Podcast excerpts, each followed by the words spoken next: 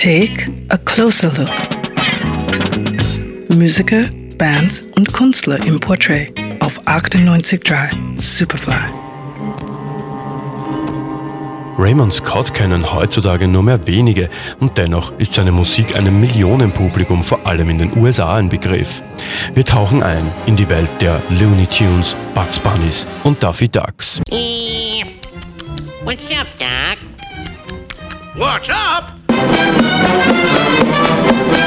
Raymond Scott kommt 1908 in New York als Sohn russisch-jüdischer Immigranten zur Welt.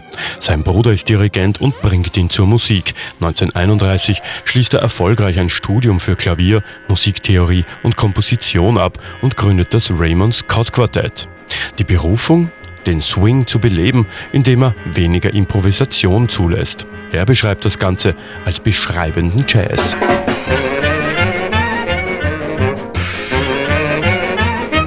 Raymond Scott war überzeugter Anhänger des Komponierens und Musizierens nach Gehör. Anstelle Noten auf ein Papier zu schreiben, hat er seiner Band Phrasen und Riffs vorgesummt. Kopfarrangement hat er das genannt. Er hat die Proben im Studio auf Schallfolien aufgenommen und zu Hause überarbeitet. Danach war das Stück fertig. Raymond Scott hat keine Improvisationen mehr zugelassen, was viele Jazzpuristen damals abgelehnt haben. Als Trivialisierung der Klassiker hat man es abgetan. Das Publikum, das seine Platten millionenfach gekauft hat, das hat er stets kalt gelassen.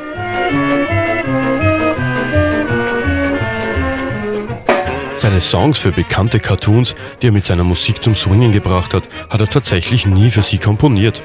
1943 hat Raymond Scott Verwertungsrechte an Warner Brothers verkauft. Dort wurden die Stücke von Scott hergenommen und adaptiert. Er selbst hat Cartoons immer gehasst. Vielmehr hat er sich als Forscher in der Musik gesehen.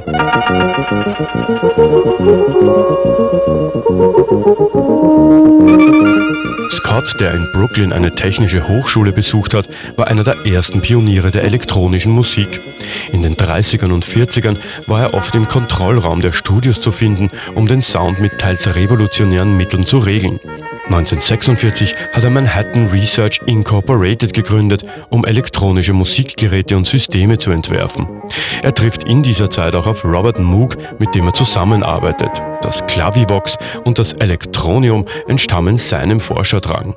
Raymond Scott wird von Leuten wie Kraftwerk oder Tangerine Dream als wegweisender Pionier der Techno-Ästhetik gesehen. What is the magic that makes one's eyes sparkle and gleam, In der zweiten Hälfte der 60er Jahre hat sich Scott immer mehr aus der Öffentlichkeit zurückgezogen, hat keine Interviews gegeben und auch keine Platten mehr herausgebracht. Die teils hohen Gagen und Tantiemen, die er bekommen hat, wurden großteils in die Forschung und Entwicklung gesteckt. 1971 wird Scott noch einmal engagiert, und zwar von Motown Records, wo er die Forschungsabteilung geleitet hat. Danach war er mehr oder minder arbeitslos, seine Ersparnisse sind immer weniger geworden, nahezu verarmt ist Raymond Scott 1994 gestorben. Raymond Scott, ein Pionier der Musikgeschichte. 98.3 Superfly.